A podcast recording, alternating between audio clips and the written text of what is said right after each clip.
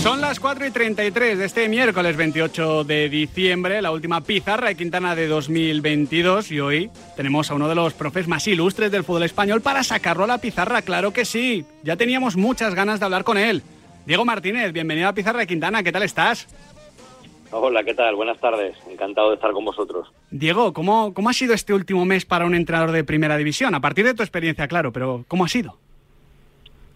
Bueno, para los que nos gusta y somos apasionados del fútbol, pues con la oportunidad de ver fútbol de primer nivel, que solo lo ves cada cuatro años, ¿no? En, en formato selecciones y también en el caso particular que nos ocupa, eh, pues, pues bueno, pues analizando, intentando mejorar y de alguna manera pues pulirlo todo lo que tiene que ver con, con nuestro equipo, ¿no? Además de, de también, pues, ¿por qué no decirlo? También un poquito más de tiempo para ver segunda división, ¿no? Que, Hmm. que siempre es una categoría muy interesante. ¿no? O sea, has aprovechado el tiempo, por lo que veo, ¿no, Diego?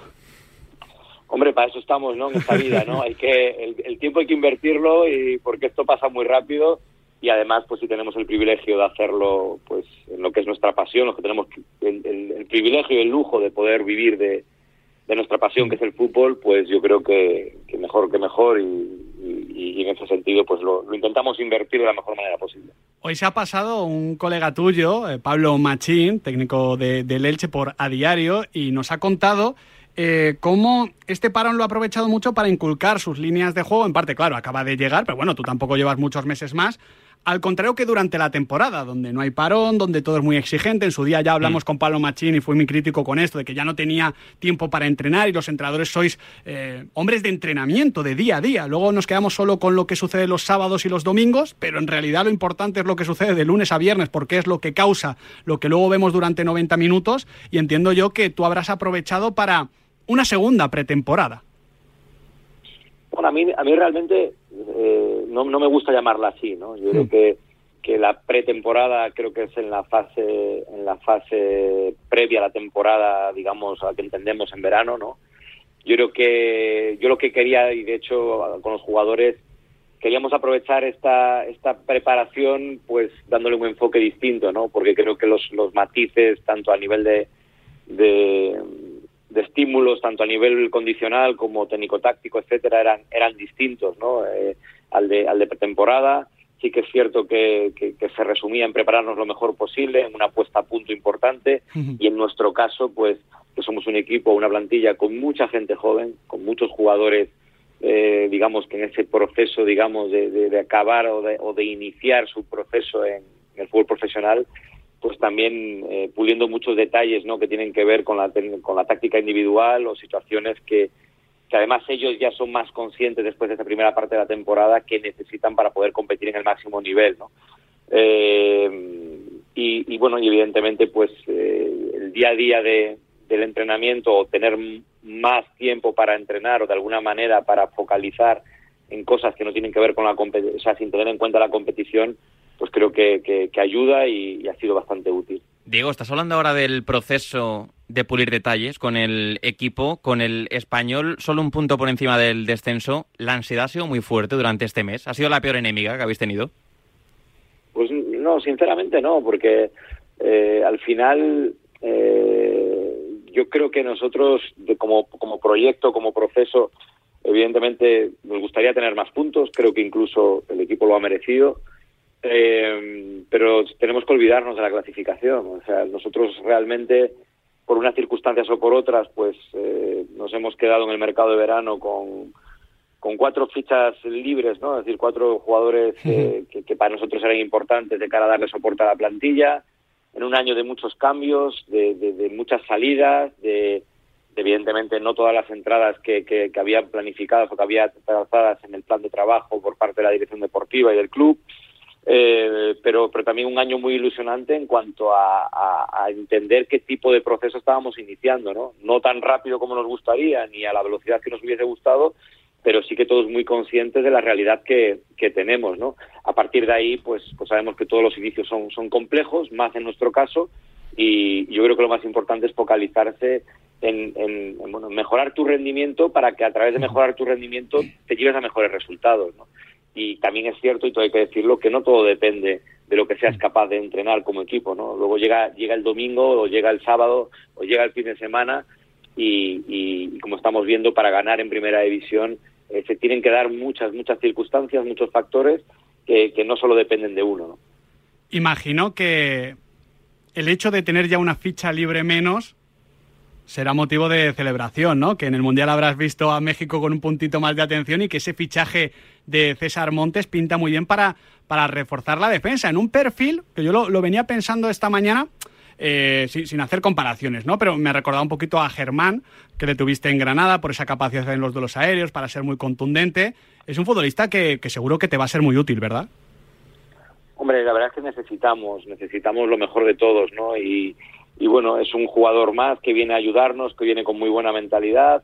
Eh, ojalá su adaptación sea lo más inmediata y lo más rápida posible, porque es uno de los de los inconvenientes y los grandes retos de este mercado de invierno, ¿no? La, adaptarte lo más rápidamente posible a, al fútbol europeo, en el caso de César, pero lo más importante es que, que sumemos uno más a la causa, un guerrero más para, para nuestra para nuestra lucha como equipo y, además, pues bueno, pues viene también en una semana donde, donde hemos perdido a Katie para tres, cuatro meses, a Katie Vare, y, bueno, eso es algo también que por un, parece que no, pero mentalmente para el equipo, aunque, aunque Katie es un jugador para nosotros importante y muy querido dentro del vestuario, pues esta incorporación, quieras o no, pues también te da un poquito de confianza, ¿no? Porque, bueno, pues eh, eh, desgraciadamente a día de hoy somos una plantilla bastante corta y y todo lo que sea eh, sumar efectivos y, no restar efectivos, como el caso de Katie, pues siempre, siempre es de agradecer y siempre es importante. Diego, hablabas antes de los detalles que uno no puede controlar luego durante los encuentros y ahora que estamos hablando de la defensa, sabemos que el equipo ha cometido muchos errores en defensa no forzados. ¿Se puede entrenar la concentración de los futbolistas para que eso luego no pase? Eso hemos intentado.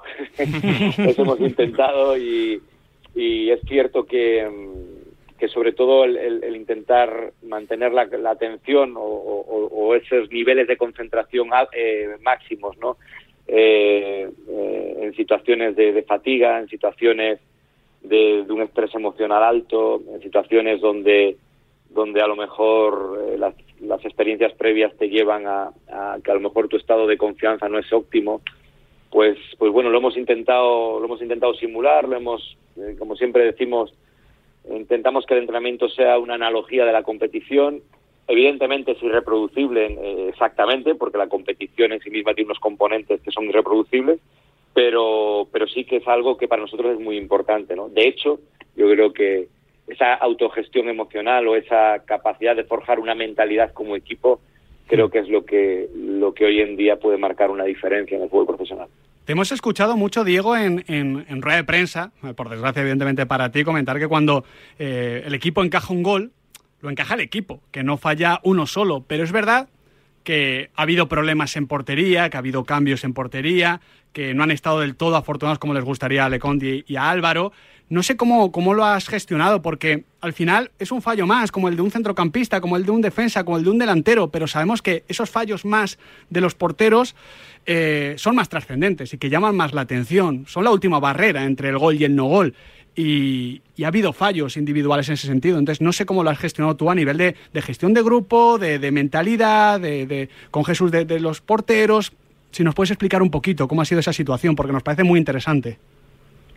Bueno, yo, creo que lo primero es, lo, tú lo has dicho, por un concepto general, ¿no? Es decir, el concepto general es que todos hacer, todos fallamos y todos acertamos, ¿no? Somos un colectivo, somos un equipo y todos nos tenemos que ayudar, ¿no? Mutuamente y recíprocamente.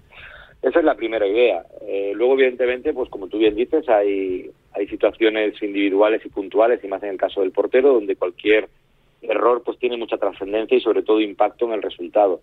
Eh, bueno, hemos utilizado varias estrategias, ¿no? Una que creo que es importante eh, en función del rendimiento, ¿no? Yo creo que muchas veces, aunque son puestos de continuidad, como puede ser el de un central, eh, etcétera, pero también hay que darle una cierta normalidad y naturalidad a la a, que bueno es un jugador más donde hay que tener donde en función del rendimiento pues pueda y de su momento de confianza o de su estado actual de confianza pues que pueda ayudar al equipo, eh, sea de principio en, la alineación o, o, desde el banquillo, y no, me, y no me dejaría, evidentemente, atrás a Joan García, ¿no? porque al final la portería la defienden los tres, eh, no solo en el partido de competición, sino en el día a día de entrenamiento, y luego, evidentemente, pues mejorando, mejorando detalles ¿no? que, que de alguna manera en el día a día pues te vayan dotando de esa confianza que a lo mejor en competición pues te ha faltado. ¿no? Hmm. Además, no hay que olvidar que, que más allá de una acción puntual, eh, sobre todo muchas veces eh, es importante también transmitir seguridad, ¿no?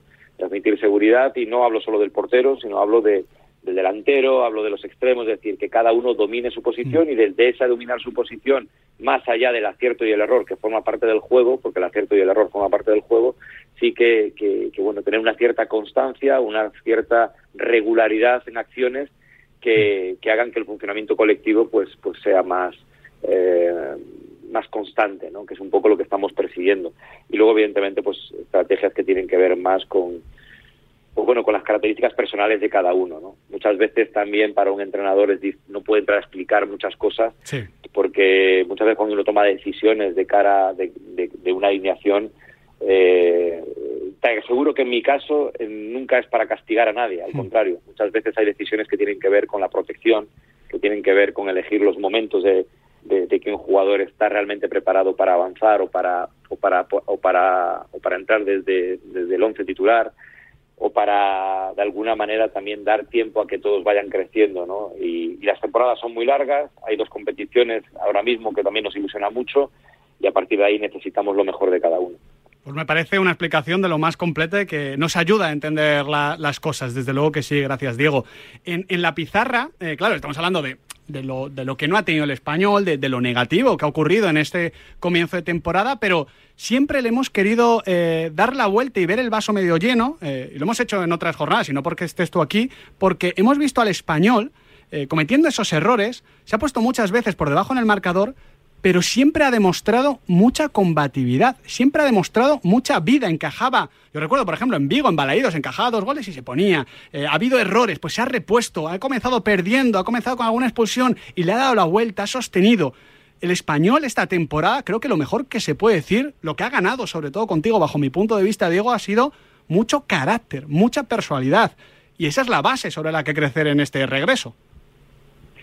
Sí, evidentemente, bueno, más, más que con un entrenador o con otro, yo creo que lo más importante es la personalidad que transmite el equipo, ¿no? Y, esto eh, coincido totalmente en que el equipo ha, sabido estar siempre en los partidos, ha, tenido capacidad de reacción, recuerdo incluso ponernos eh, un 0 a 3 abajo con el Sevilla en casa y, y, estar a punto de empatar, vamos, tener, tener situaciones muy claras para empatar el partido, situaciones de, de ponernos por debajo en el marcador y darle la vuelta, eh, aunque luego pues a lo mejor el resultado sea de empate y eso tiene que ver con, la creencia, tiene que ver con, una, con una mentalidad de superación muy importante que, al final los jugadores, los jugadores sobre todo que llevan tiempo, ¿no? Y gente que, jugadores que tienen que tienen mucho recorrido en el club, pues, pues es algo que, lo valoran mucho porque a, lo mejor en otros momentos no eran capaces de, llevarlo a cabo y, este año sí lo estamos consiguiendo.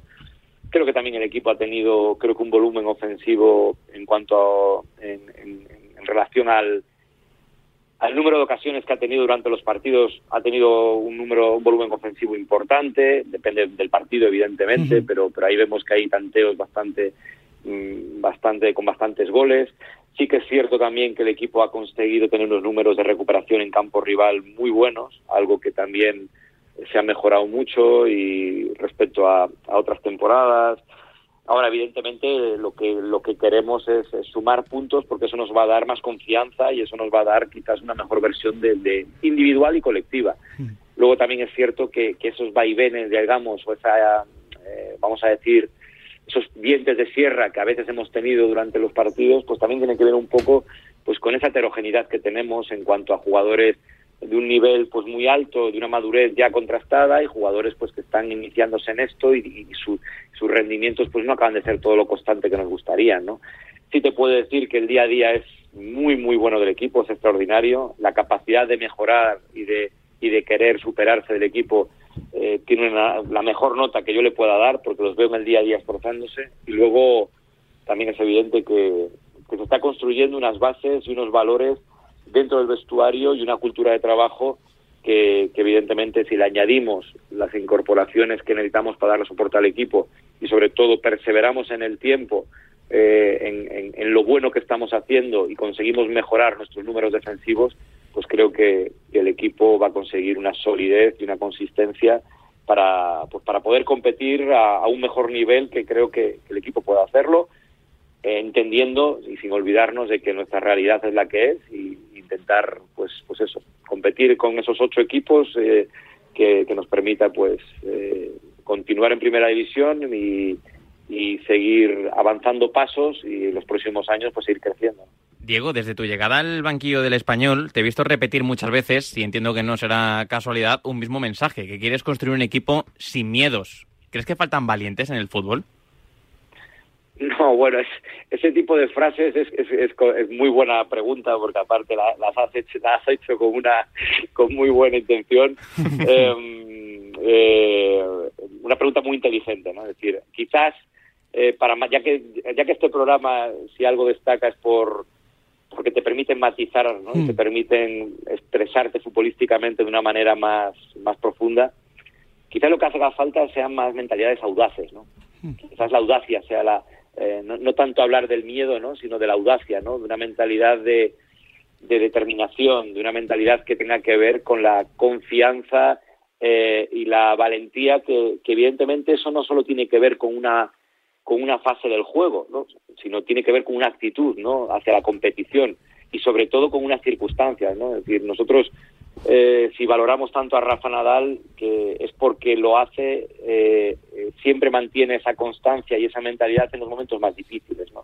Por lo tanto, las circunstancias difíciles, las adversidades son una gran oportunidad para mostrar esa, esa audacia o para mostrar esa mentalidad o esa capacidad de superación. ¿no?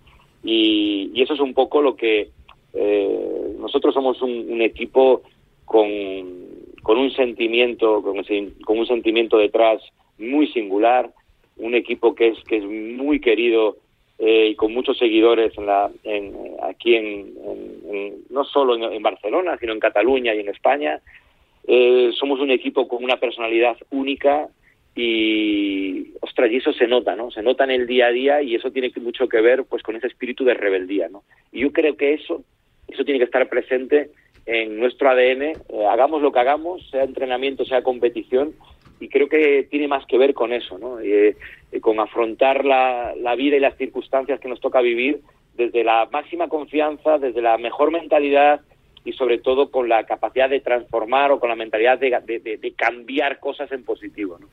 Yo creo que va, un poco por ahí. Has empezado, Diego, a hablar de, audacia y lo que se me ha venido a mí a la cabeza es el nombre de, Sergi Darder, que hemos mm. charlado con él varias veces aquí en el programa y que es un futbolista que ha hecho un trabajo muy grande para naturalizar el fallo y que en un equipo tan joven como el que tienes tú, pues puede ser uno de esos líderes a, la hora de, implementar la, la idea. No sé si es de alguna manera tu brazo derecho sobre el terreno de juego en este sentido. Bueno, lo, primero que hay que decir es que Sergi Darder es, es, un lujo como, como jugador y como persona, ¿no? O sea, eres darderista, ¿no, Diego? No, soy españolista, soy españolista y soy y soy de todos y cada uno de mis jugadores. me gusta, me gusta. Muy audaz, Diego.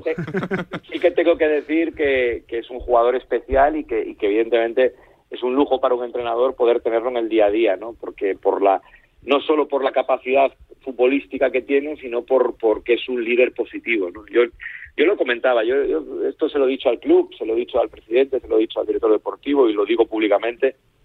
Eh, creo que no hay mejor, eh, tenemos mucha suerte ¿no? de tener un capitán que, que, ejemplifique nuestros valores. ¿no? Creo que el, español no puede tener un mejor capitán que este, ni un mejor grupo de capitanes que el que tenemos. ¿no? Tenemos un grupo de capitanes que, además de ser eh, eh, de ser positivos internamente para el grupo, creo que ejemplifican unos valores, independientemente de que jueguen más o jueguen menos, ejemplifican unos valores que, que eso, eso para, para nuestros jugadores jóvenes, que como tú bien dices son bastante, para nuestra cantera y sobre todo para, para el aficionado, creo que, que, que quién no se puede sentir identificado y representado en un, en un Sergi Darder, ¿no? Mm. yo creo que eso es y digo Sergi Darder, digo José Lu, digo Sergi Gómez, digo, eh, bueno, y también Cabrera, Puado, que pertenece al grupo de capitanes, ¿no? Pero, pero en ese sentido, más allá de lo futbolístico, creo que, que, o yo por lo menos así lo siento, a mí me, me representan y me siento orgulloso de poder poder ser su entrenador. Diego, a raíz de tu paso por el Granada se dijo que eras un entrenador camaleónico, mm. que eras capaz de adaptarte a muchos rivales y a muchos escenarios. ¿Esa etiqueta te gusta? ¿Tú te defines así como entrenador camaleónico? Bueno, a mí me, lo que me, gusta es que mi equipo intente darle respuesta a lo que demanda el juego, ¿no? Eh, camaleónico creo que es algo que, que entiendo que, o que me gusta que mis equipos puedan llegar a tener. Es decir, ser capaz de adaptarte a las circunstancias que demanda el juego sin perder tu identidad y tu esencia. Y tu identidad y tu esencia, evidentemente, tiene que ver con las fortalezas de tus jugadores, con las fortalezas y las características de los tuyos, ¿no? Y en esa armonía, en esa, en ese equilibrio de, de en ese equilibrio de, de mantener la esencia y tener capacidad de adaptación, pues creo que está una, una virtud y una y encierra una virtud muy importante que es que tus tu capacidad competitiva eh, crece exponencialmente, ¿no? Y sí, creo que es algo que, que, que, ojalá mis equipos, o por lo menos lo hemos conseguido en muchas ocasiones, y también, también en el español estamos viendo que, que somos un equipo que más allá de los sistemas de juego que hemos utilizado diferentes, somos un equipo que, que somos capaces de tener diferentes registros. Mm, eh, ahora que estamos en, época de Boxing Day, Diego, yo te quería preguntar por eh, ese año pasado tuyo en, Inglaterra, porque me da la sensación de que desde fuera nos perdemos mucho, ¿no? Que nos quedamos con que, bueno, pues Diego ha ido a ver a Pep Guardiola, ha ido a ver un partido del Liverpool, eh, está por allá, entendemos que, que perfeccionado también el inglés, pero creo que nos quedamos mucho en, la superficie. ¿qué, te ha aportado el, estar ahí? ¿Por qué es importante para los entrenadores esa experiencia de conocer de cerca el trabajo de otros colegas y, y otras culturas futbolísticas como es este caso la, inglesa?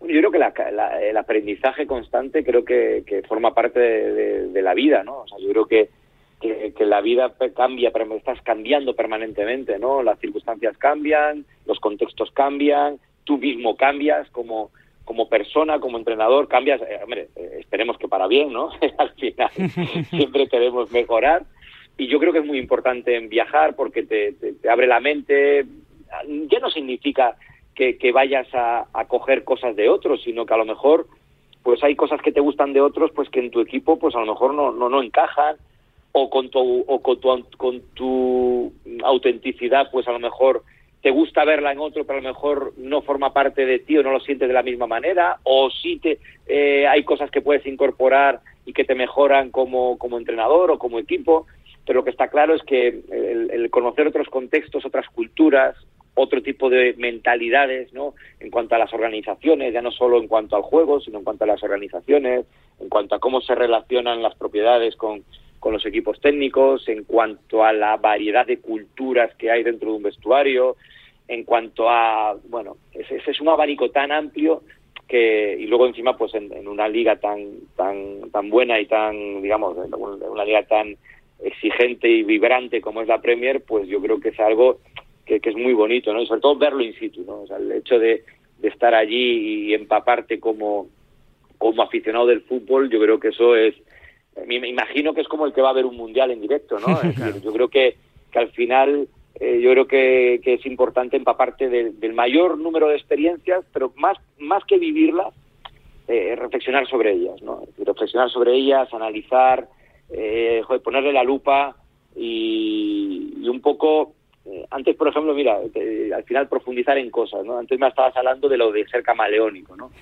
Es que, claro, es que hoy en día, nosotros, por ejemplo, fíjate, para, para, para hacer una alineación, nosotros eh, tenemos menos número, por así decirlo, de jugadores especialistas en banda, como extremos, ¿no? Pues fíjate si tenemos que ser camaleónicos, que en un momento dado tenemos que jugar con delanteros que juegan de, por fuera, tenemos que generar procedimientos de alguna manera que eso nos permita tener una una consistencia y una armonía como equipo en las diferentes fases del juego, ¿no? Ostras, pues a lo mejor hay, hay, hay ligas, hay ligas donde esto se da con mayor asiduidad y ese tipo de referencias te puede ayudar a comprender mejor qué procedimientos son los más adecuados, ¿no? Más allá de las características de tus jugadores que son lo más importante, ¿no? Pues al final todo esto es bagaje, todo esto es enriquecimiento y yo que soy un apasionado también de otros deportes, pues creo que esto se hace con muchísima naturalidad en deportes como el baloncesto y el balonmano. Qué bueno, qué bueno. Y, entiendo que también hay un puntito de, intuición ¿no? a la hora de tomar estas decisiones. Eh, yo te, leí en una entrevista con los compañeros de, la revista Panenka eh, que cuando sales de Osasuna y llegas a Granada, por ejemplo, eh, pesa mucho la toma de decisiones ese puntito de intuición. no sé cuánto pesó esa, pizca de, intuición o esa corazonado, llámale como quieras, para poder llegar al español. Pues evidentemente, a ver, primero hay que entender qué es la intuición, ¿no? La intuición es un conocimiento no consciente, hmm. pero es conocimiento. Es decir, eh, hay, hay, mucha información que tú no eres consciente que la tienes ahí. ¿eh? No, es que tú te levantes una hmm. mañana y digas, eh, se me ha ocurrido esta idea, ¿no? Esa idea viene de, claro, es que esa idea viene de un conocimiento no consciente que, ha ido, que has ido acumulando, ¿no? De hecho, hay un libro magnífico que es Inteligencia Intuitiva de Malcolm Gladwell que, que, lo aconsejo porque, porque lo explica muy bien, ¿no? Y, bueno, y es cierto que para venir al español, joder, pues eh, sinceramente es, uno de esos, de esos eh, equipos, joder, que, cuando me lo propusieron, pues pues todo encajaba, ¿no? Es decir, un, equipo con que quiere transformarse, que quiere hacer cambios en, eh, en, su estructura, que quiere que quiere crecer, que quiere mejorar, que digamos que es un poco un lienzo en blanco en cuanto al número de ha habido 18 salidas, creo que es, el, generar una cultura de trabajo, también respetando una historia y, una, y unos valores y un sentimiento que permanece ahí, con lo cual también el, poder vivir este sentimiento también era algo que me atraía mucho porque somos somos un equipo con, con, con, cuatro copas del rey, con una historia importante, el sexto, el séptimo en cuanto a, partidos o, puntuación en, en la liga, joder, un equipo con mucha solera, ¿no? Entonces reunía una serie de ingredientes que, y, una, digamos, y rasgos que, tenía su ADN que, yo me identificaba con ellos y que, y que encajaba y me hacía sentir bien, ¿no? Y, aquí estamos, ¿no? Y de hecho, independientemente de, de que a día de hoy en este en este proyecto que hemos iniciado que hayamos empezado el punto de partida esperásemos que fuese más alto pues es más bajo me da exactamente igual no yo me siento muy muy orgulloso y muy feliz de ser entrenador del español y sobre todo de compartir el día a día con, con el extraordinario vestuario que tengo, porque, porque el día a día del vestuario, de las personas que tengo la suerte, la oportunidad de dirigir, creo que eso en sí mismo ya, además de todo lo que te he contado, eso en sí mismo ya merece la pena. Las dos últimas, Diego. Eh, dentro de esa intuición o de ese conocimiento no consciente, ¿qué te dice el derby del sábado? Porque es que se viene derby, Diego. O sea, es que lo estamos así tratando como si nada, pero es que el sábado vuelve el fútbol con Español Barcelona. Es que, y en fin de año, ¿no? Y en fin de año. 31 de diciembre, ¿no? Es decir, al final. Vaya cierre sería, Diego, ¿eh? Lo primero. Eh, joder, sería la hostia, eh, eh, consciente e inconsciente, sería la hostia. Ahí no hay. Esto te lo, te, lo, te, lo contesto te lo contesto con el corazón en la mano, ¿no? Es decir, al final lo primero que somos unos privilegiados por poder vivir un partido de estas características, ¿no? En una ciudad como esta que, que también lo digo que es, extraordinaria. Y luego pues que se dan unas connotaciones especiales, que representamos un sentimiento, que representamos una forma de ser y que a 90 minutos más descuento eh, todas las diferencias que podemos tener en, eh, a lo largo del tiempo de la historia, pues en 90 minutos más descuento eh, podemos podemos eh, hacer cumplir el sueño de todos nuestros seguidores ¿no? y de todos los pericos. ¿no? Entonces, creo que eso en sí mismo lo hace especial y, la verdad que, como te decía, es, es, un día es un día también muy señalado y, y la verdad que estamos muy ilusionados y, y, convencidos de que a través de nuestras armas y de, y de nuestra manera de afrontar las cosas, de nuestro plan de partido, pues que, que somos un equipo que podemos ganar y que queremos hacerlo para nuestros seguidores. Bueno, ya que has contestado con el corazón, Diego, eh, te tiro una para contestar con, con la cabeza o, con la pizarra. Eh, nos dice siempre nuestro compañero Albert Morén eh, que el Barça es un equipo donde los interiores juegan para los extremos y no al revés, ¿no? Que es un poco lo que se esperaría del modelo Barça o lo que venimos viendo siempre en la, en la Masía, ¿no? no sé si te has encontrado esto mismo analizando el rival del sábado. Uf, yo bastante tengo con lo mío, yo analizo el mío, a mi equipo, bastante tengo con encontrar, con encontrar las mejores sinergias de los míos y como vosotros bien decíais y, y de aportar eh, más mayor rigor defensivo y de seguir siendo eficaces en ataque y de equilibrarnos en definitiva eh, y sobre todo también, por qué no decirlo, y de encontrarles el clic de la motivación y de la emoción a los míos, que eso va a ser lo más importante, ¿no? El, el, nuestra mentalidad a la hora de afrontar el, el partido, gestionar muy bien nuestras emociones y la de los sentimientos que representamos y, y bueno, y evidentemente hemos analizado al rival y lo conocemos bien, pero, pero creo que nuestra prioridad ahora mismo es, es otra. Oye, si, si has encontrado ahí algún resquicio, ya no lo contarás, ¿eh? no nos lo cuentes antes del partido, pero, pero ya no contarás eh, a, a, la próxima a ver qué, qué, has podido encontrar por ahí, ¿eh, Diego? Prefiero, prefiero, no, prefiero no encontrarlo eh, desde fuera y que seáis capaces de verlo vosotros en el campo, ¿no? Eso sería mejor hombre, todavía, hombre. que somos capaces de plasmarlo, ¿no? También le estás pidiendo, nos estás pidiendo mucho, ¿eh, Diego? Pero sí, sí, Nos sí, vamos se, a fijar, se nos a plasma fijar. de forma muy evidente. Ahí estaremos analizándolo el 31 de, de diciembre. Diego Martínez, ha sido un auténtico placer charlar contigo. Muchísimas gracias por esta media hora larga que nos has concedido y muchísima suerte para el 2023, que nos encantará ver a un español fuerte en la liga, porque una liga con el español fuerte es una mejor liga. Muchísimas gracias, un auténtico placer y enhorabuena por el programa. Muchísimas gracias, Diego. Qué auténtico lujo, ¿eh? Maravilla, ¿eh? Estamos en la pizarra de Quintana, son las 5 y 3, es la última pizarra del 2022 y nos hemos dado el gustazo de hablar de fútbol media hora con uno de los mejores entrenadores del fútbol español, Diego Martínez. A la vuelta, el debate. El deporte es nuestro. Radio Mar.